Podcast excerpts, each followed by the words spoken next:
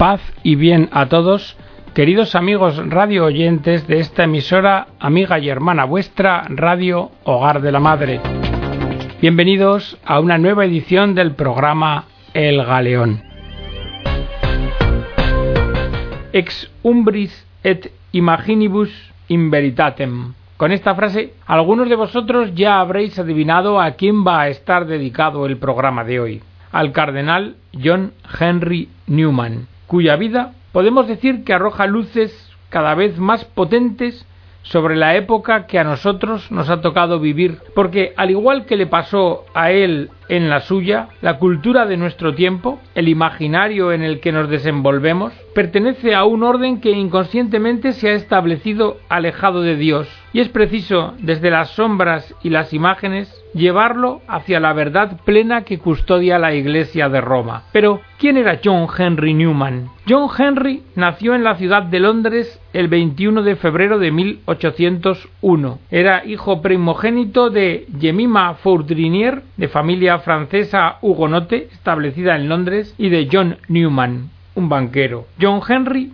tuvo una primera conversión religiosa a la edad de 15 años, cuando decidió tomarse su vida cristiana en serio y abrazar el celibato apostólico. Se ordenó presbítero de la Iglesia anglicana en 1825 y fue párroco de Santa María en Oxford. En 1832 comenzó un viaje por el sur de Europa y desde su paso por Roma comenzó a abrigar sentimientos de mayor cercanía hacia el catolicismo. En su juventud había sido muy crítico, se había atrevido a identificar al Papa con el Anticristo. Lo cierto es que a su regreso de este viaje, en julio de 1833, dio inicio al movimiento de Oxford, junto con John Kibble, Hurrell Fraude y otros clérigos anglicanos, decididos a defender la unión Iglesia-Corona contra los disidentes y al mismo tiempo conseguir para la comunión anglicana la plena libertad respecto de las autoridades civiles. Y también querían renovarla como parte de la Iglesia católica, pero en el concepto que ellos daban a este término, según la teoría que profesaban de las tres ramas de la Iglesia Universal, que eran las ramas anglicana, ortodoxa y romana. Y sostuvieron que la Iglesia anglicana era el justo medio entre dos extremos viciosos, el protestantismo y el papismo. Sin embargo, la fuerte defensa de Newman del carácter católico en el sentido que os he dicho del anglicanismo, como una reacción al protestantismo popular, se interpretó como una traición a la Iglesia de Inglaterra, aunque no había sido esa su intención. A consecuencia de sus escritos, Newman tuvo que renunciar a su cargo en la Iglesia de Santa María el 25 de septiembre de 1843, y de esta forma se fue inclinando progresivamente cada vez más hacia Roma, pero en contra de sus propias simpatías personales, de sus más meditadas preferencias, de sus lazos familiares, sociales e intelectuales, e incluso en contra de lo que había escrito y defendido toda su vida. Podríamos pensar que la conversión de John Henry Newman al catolicismo es comparable al martirio de Tomás Moro, quien también puso todos los medios honestos para evitarlo. John Henry, antes de dar el paso definitivo de su conversión al catolicismo, escribió a su hermana Jemima Vivo un sentido de riesgo inquietante en mi alma si permanezco como estoy porque una convicción clara de la sustancial identidad entre cristianismo y sistema romano ocupa mi mente desde hace más de tres años. Hace ya más de cinco que esta idea se me insinuó, y aunque luché contra ella y de momento la vencí, y aunque todos mis sentimientos y deseos están en contra de efectuar tal cambio, y aunque nada accidental me atrae hacia afuera de donde me hallo, pues apenas he asistido a cultos romanos, ni conozco tampoco a católicos en el extranjero, y ni siquiera me atraen como grupo, a pesar de todo ello, sin embargo, me dispongo a dejar todo. Y así, de esta forma, expresado de esta manera, tras recorrer un arduo camino interior, el profesor prestigioso fue recibido en la Iglesia Católica el 9 de octubre de 1845. Los acontecimientos que desembocaron en este desenlace pueden resumirse en tres golpes a su alma. El tercero, el proyecto de crear un obispado anglicano en Jerusalén que le llevó a pensar que la comunión anglicana quizás no era parte de la Iglesia católica. El segundo golpe, la fuerte censura de los obispos anglicanos contra él y su movimiento de Oxford. Y el primero de los golpes, con mucho, una laboriosa transformación interior que maduró desde el estudio que dedicó a la historia de la Iglesia. John Henry Newman, traduciendo obras de San Atanasio, había comprendido que la controversia con ocasión de la herejía arriana presentaba un paralelismo inquietante con la controversia sobre las relaciones entre la Iglesia romana y las comunidades que habían resultado de la crisis del siglo XVI. En síntesis, diríamos, Newman se dio cuenta de que Roma permanecía custodiando, profundizando el depósito de la fe, un depósito revelado, inmutable e inagotable. Y es por esto que cuando Newman leyó directamente obras de autores católicos como San Alfonso María de Ligorio, llegó a la conclusión de que los desarrollos de la Iglesia romana, abiertos a las particularidades de las diversas culturas y lugares, eran homogéneos y legítimos, y de que en consecuencia la verdad estaba en Roma. De esta suerte ya solo le quedaba un paso, el de aceptar y tras una confesión general fue bautizado bajo condición y recibido en la iglesia por el sacerdote pasionista Domenico Barberi. En 1847 fue ordenado sacerdote en Roma y a su regreso estableció el oratorio de San Felipe Neri en Inglaterra, primero en Birmingham y más tarde en Londres. A partir de este momento cambia su condición, pasa a vivir pobremente, viaja a Londres cuando es obligado a ello con dinero prestado, ni siquiera tiene para comprar zapatos y sobre todo se duele de poder dar poco en limosnas.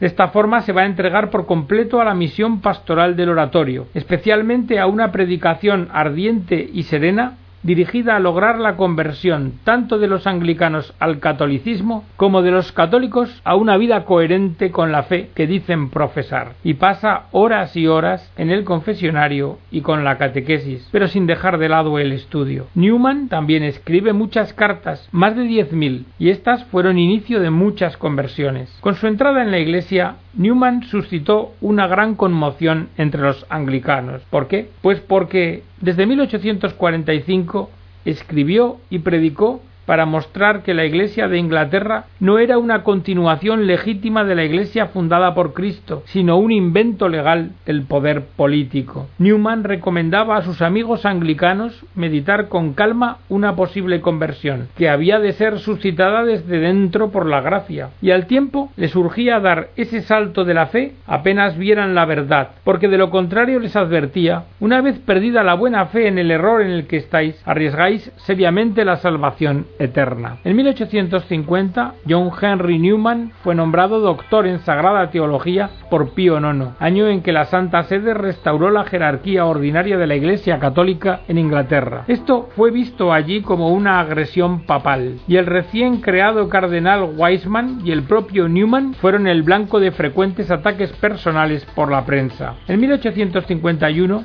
Newman dictó una serie de conferencias destinadas a remover algunos de los prejuicios morales e intelectuales que impedían a la mayor parte de los ingleses prestar atención a lo que los católicos tenían que decir. John Henry, informado por el cardenal Wiseman, enfrentó la campaña anticatólica de un apóstata italiano, Aquili y afirmó que éste había sido condenado en Roma por delitos de corrupción cometidos con jóvenes mujeres. El exfraile Aquili inició un proceso contra Newman por calumnia, en el cual tanto el jurado como los miembros del tribunal estaban predispuestos en su contra. Tal fue así que aunque una mujer, Mary Giverne, convenció a las víctimas de Aquili para testiguar en Inglaterra, y aunque los católicos de todas las partes del mundo habían enviado los fondos necesarios para para costear la defensa judicial, al fin todo fue en vano. Newman fue declarado culpable y condenado a pagar una multa de 100 libras. The Times uno de los noticiarios que habían sido promotores del escándalo, no le quedó más remedio que reconocer, y así lo escribió, que el proceso había sido indecoroso en su naturaleza, insatisfactorio en sus resultados, y muy poco apto desde luego para aumentar el respeto del pueblo hacia la administración de justicia. Entre 1851 y 1858, Newman puso todos sus esfuerzos en la tarea de fundar como primer rector la Universidad Católica de Dublín las conferencias que impartió sobre la idea de una universidad muestran la claridad de sus ideas sobre cómo debe ser la auténtica formación universitaria, a la vez científica y teológica, y reconociendo la grandeza de la educación a la vez que sus límites. Newman proponía una educación liberal dirigida a cultivar la inteligencia, abierta a ser perfeccionada por la teología y necesitada en la práctica de la fe católica. Este planteamiento de Newman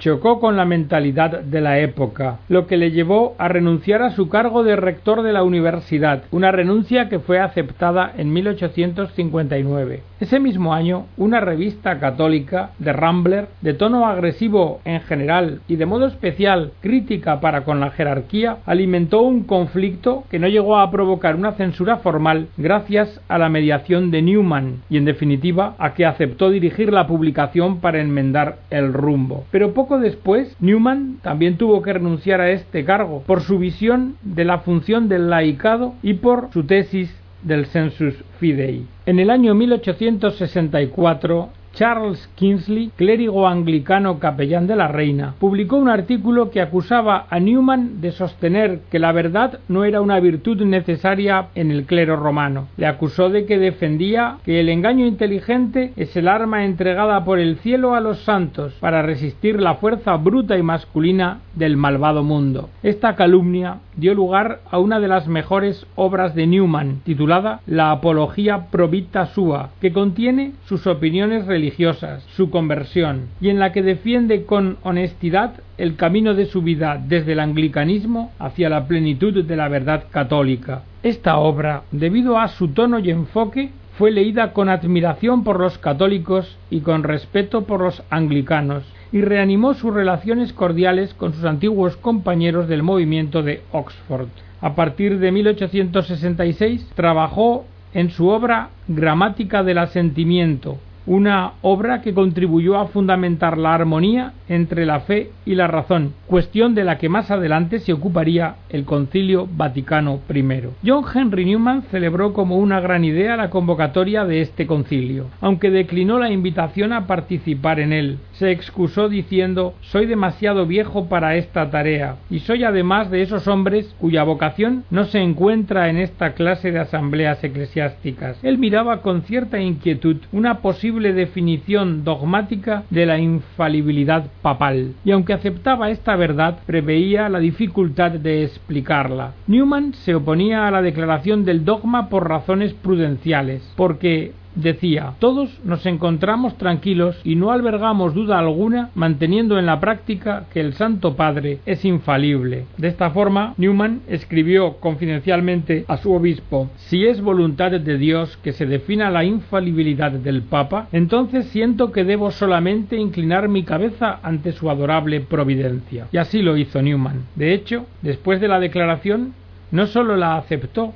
sino que la explicó, la defendió y mostró que más allá de sus opiniones previas era prudente lo que la providencia así establecía en sus designios. En 1874 Newman salió en defensa de la libertad de las conciencias ante las opiniones del político liberal influyente que era anglicano William Gladstone, que fue predecesor de Disraeli como primer ministro. Gladstone sostenía que las convicciones religiosas católicas exigían someter la lealtad ciudadana a autoridades extranjeras, se refería al papado, y renunciar a la libertad moral e intelectual. El duque de Norfolk y otros católicos solicitaron a Newman una respuesta, y en su carta al duque, Newman defiende la libertad de los cristianos en materias temporales y su lealtad como súbditos ajena a todo servilismo, pero añade dos precisiones valiosas, así como delimita el deber de obediencia al Papa solo a materias de fe, moral y disciplina eclesiástica no temporal, también afirma claramente la libertad de las conciencias ante el Estado y el deber de los católicos de obedecer al Papa en caso de ley injusta. Y escribió Digo sin ambajes que si el Estado me exige hacer en una cuestión moral o de culto lo que el Papa me prohíbe, he de obedecer al Papa y he de usar mi poder e influencia como ciudadano para impedir que una ley contraria a esos principios se apruebe o para derogarla si ya hubiere sido votada y promulgada. Podemos decir que Newman defendía la libertad de las conciencias rectamente entendida, y por esto escribe La conciencia es el primero de los vicarios de Cristo. En el papado, León XIII sucede a Pío IX en la sede de San Pedro en febrero de 1878 y pocos meses después Henry XV, duque de Norfolk, uno de los más prominentes nobles católicos de Inglaterra, solicita a Roma que Newman sea elevado al cardenalato. Su petición representa el sentir de muchos católicos, que consideran necesario una rehabilitación de Newman mediante un respaldo claro de su persona y obra por parte de la Iglesia. Pero, ¿por qué la necesidad de este respaldo? Pues porque el camino de John Henry Newman, después de su conversión, había estado sembrado de conflictos y de tensiones. Newman, en su conversión, había sido recibido con recelo por algunos sectores de católicos tradicionales. Y en otro orden de cosas, los cardenales primados de Inglaterra y algunos conversos ultramontanos le habían hecho sufrir calificándolo como de hombre poco leal con Roma. Lo cierto es que Newman fue elevado a la dignidad de cardenal. El Papa León XIII indicó que este nuevo cardenal no tendría que abandonar su residencia en Birmingham y el cardenal Manning escribió a Newman El Papa me ha indicado decirle a usted que al elevarle al Sacro Colegio desea hacer un reconocimiento expreso de sus virtudes y de su saber, así como realizar un acto que sabe será muy grato a los católicos de Inglaterra y a todo el país. Y Newman aceptó, porque como él mismo escribió en una carta, este ofrecimiento papal pone fin a todos los comentarios e informes de que mi enseñanza no es católica y de que mis libros no son fiables. Si hubiera rechazado este honor, habría generado la sospecha de que eran ciertos los rumores de ser un católico a medias, que no deseaba comprometerme en una unión estrecha con Roma y que prefería ser independiente. Newman se trasladó a Roma solo para recibir el capelo cardenalicio y lo recibió en el consistorio de 15 de mayo de 1879, poco después de pronunciar un discurso en el que resumía su carrera como autor cristiano. En él entre otras cosas dijo Me alegra decir que desde el principio me he opuesto a un gran mal. Por espacio de treinta, cuarenta, cincuenta años he resistido con mis mejores energías el espíritu del liberalismo en religión. El liberalismo en religión es la doctrina según la cual no existe una verdad positiva en el ámbito religioso, sino que cualquier credo es tan bueno como cualquier otro. Newman, ante un nuevo orden cargado de posibilidades, propone la decidida acción de los cristianos y la confianza en Dios, porque son, dice, imprevisibles las vías por las que la providencia rescata y salva a sus elegidos. Por eso, la Iglesia no hace otra cosa que perseverar con paz y confianza en el cumplimiento de sus tareas y a la par permanecer serena y esperar de Dios la salvación. La última década de la vida de Newman estuvo rodeada de la admiración y del cariño de toda Inglaterra. Ahora el sufrimiento ya no le venía de la persecución o de las incomprensiones, sino de la pena de sobrevivir a sus más queridos amigos y colaboradores, a los que acompañó hasta el lecho de muerte, procurando convertir a quienes temía podían haber perdido la buena fe en su error. Profetizó la decadencia moral y religiosa que sobrevendría después de su muerte. La definió como un tiempo de extendida infidelidad y una dura prueba para los católicos. Y aunque cualquier prueba que venga sobre la Iglesia católica tan solo será temporal, puede que sea extraordinariamente difícil mientras dure. El día de Navidad de 1889, John Henry Newman celebró su última misa y el lunes 11 de agosto de 1890 entregó su alma a Dios. El funeral fue atendido por católicos y anglicanos procedentes de Inglaterra, Gales, Irlanda y Escocia. El cardenal Manning que lo presidió le rindió un cálido homenaje y sus restos mortales fueron depositados en el cementerio oratoriano de Rednall, cerca de Birmingham, en la misma tumba del que había sido su más cercano y fiel colaborador, Ambrose St. John. John Henry Newman fue beatificado por su santidad el Papa Benedicto XVI el 19 de septiembre de 2010. En la homilía de beatificación, el Santo Padre Benedicto XVI recordó que el lema del cardenal Newman, Cor ad cor loquitur, el corazón habla al corazón, nos da la perspectiva de su comprensión de la vida cristiana como una llamada a la santidad, experimentada como el deseo profundo del corazón humano de entrar en comunión íntima con el corazón de Dios. El beato Newman, prosigue el Papa, nos recuerda que la fidelidad a la oración nos va transformando gradualmente a semejanza de Dios. Así, en uno de sus hermosos sermones, el beato escribió Os digo que la oración tiene lo que se puede llamar un efecto natural en el alma, espiritualizándola y elevándola. Con la oración, un hombre ya no es lo que era antes. Gradualmente se ve imbuido de una serie de ideas nuevas y se va impregnando de principios diferentes. El beato John Henry, en sus enseñanzas sobre la oración, aclara cómo el fiel cristiano toma partido por servir a su único y verdadero maestro, que pide sólo para sí nuestra devoción incondicional. Newman nos ayuda a entender en qué consiste esto para nuestra vida cotidiana. Nos dice que nuestro Divino Maestro nos ha asignado una tarea específica a cada uno de nosotros, un servicio concreto, y nos lo ha confiado de manera única a cada persona. Por eso escribía John Henry, tengo mi misión, soy un eslabón en una cadena, un vínculo de unión entre personas. No me ha creado para la nada.